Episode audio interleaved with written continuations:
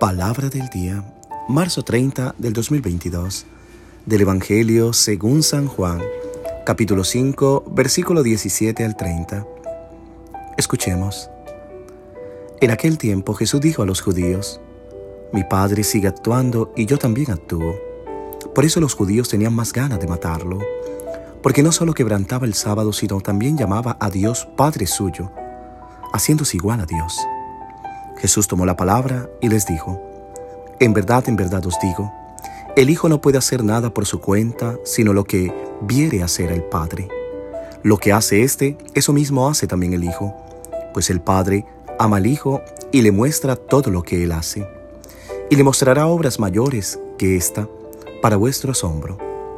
Lo mismo que el Padre resucita a los muertos y les da vida, así también el Hijo da vida a los que quiere.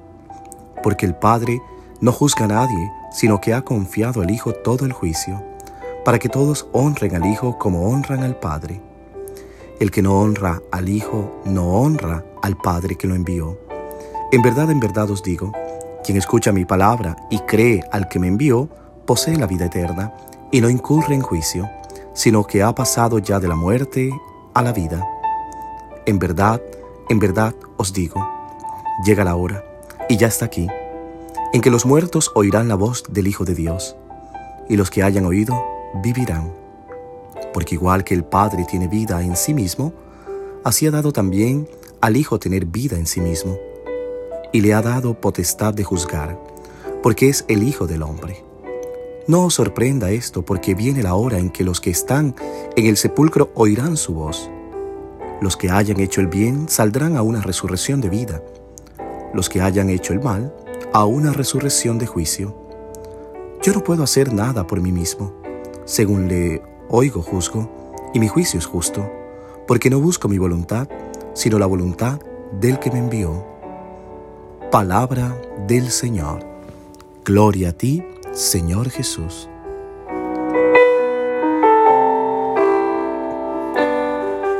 ¿Qué tal mis queridos hermanos y hermanas? Una vez más acompañándote en este día, como siempre pidiendo que la voz de Dios resuene en tu corazón, en tu mente, en tu vida, que hoy puedas escuchar y confiar en que esa palabra de Dios es una palabra que da vida, que transforma, que libera, que es una palabra que llene tu corazón en los vacíos, en el dolor, en el sufrimiento que estés llevando.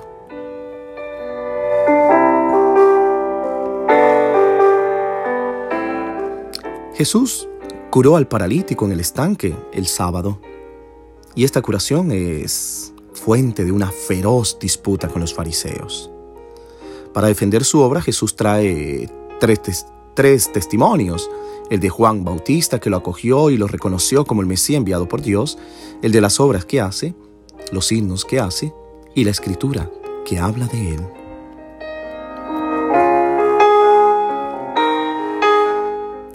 Los próximos días de la semana estarán abrumados por la teología de Juan.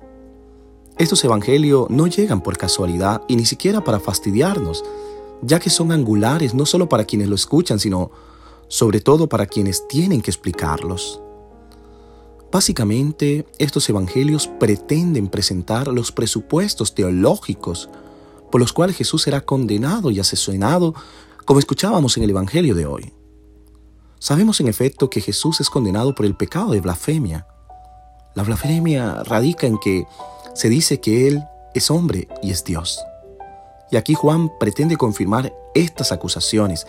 De hecho, Jesús, mientras blasfemaba por la ley judía, sin embargo, dijo la verdad. Él era Dios.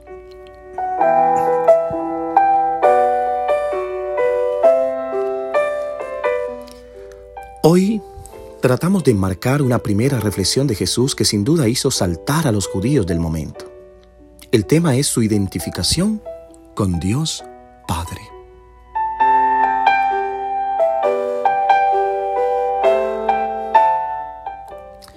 Sabemos que Jesús ya ha hablado anteriormente en los diversos evangelios de un Padre.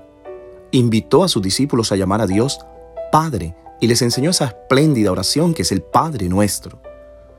Y si vemos los relatos de los evangelios, Jesús llama de un modo distinto y particular a Dios. Siempre lo llama Padre. Pero hoy en el Evangelio dice algo más, algo que es el valor añadido de nuestra espiritualidad cristiana. Hasta entonces, para bien o para mal, incluso los judíos consideraban a Dios como un padre. Se hablaba de Dios padre de Abraham o de Moisés. En el Antiguo Testamento varios profetas identificaron a Dios como un padre que corrige a sus hijos, pero que también los trata con misericordia y ternura. Pero cuando todo el Antiguo Testamento habla de un Dios Padre, lo hace simplemente de manera representativa. Nadie podía imaginar todavía que ese Padre hubiera engendrado un Hijo, es decir, Jesucristo. Casi siempre, todos los domingos, en el credo decimos que Jesús es engendrado y para no equivocarnos es añadido no creado de la misma sustancia que el Padre. Es decir, Jesús es engendrado como cada uno de ustedes es engendrado por un padre y una madre. Es decir, no eres más que tus padres, les pertenece. Por eso saltan los judíos y ni siquiera podemos culparlos. ¿Quién es este loco que viene a decirnos ciertas cosas?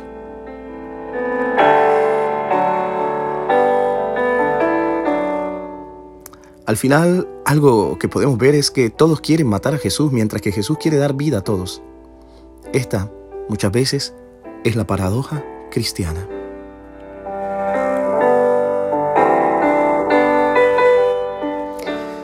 Mis queridos hermanos y hermanas, está más que claro que el Evangelio de hoy Jesús quiere resaltar después de la curación de ayer la imagen y la identidad que siente con el Padre. Él es el Hijo y el Padre Dios lo ha enviado. Y ha venido para dar su vida en rescate por todos nosotros. Esto no lo podían entender los judíos de la época. Por eso van a tener la dificultad y encuentros con Jesús muy duros, tanto así de desear matarlo. Lo más hermoso es que en su palabra Jesús nos enseña a todos a reconocer a Dios como un papá.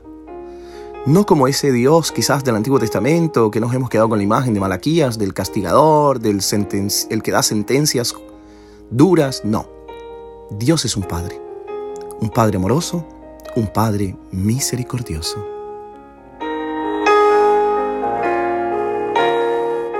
Que Dios te bendiga en el nombre del Padre, del Hijo y del Espíritu Santo. Amén. Te deseo un feliz día. Reza por mí.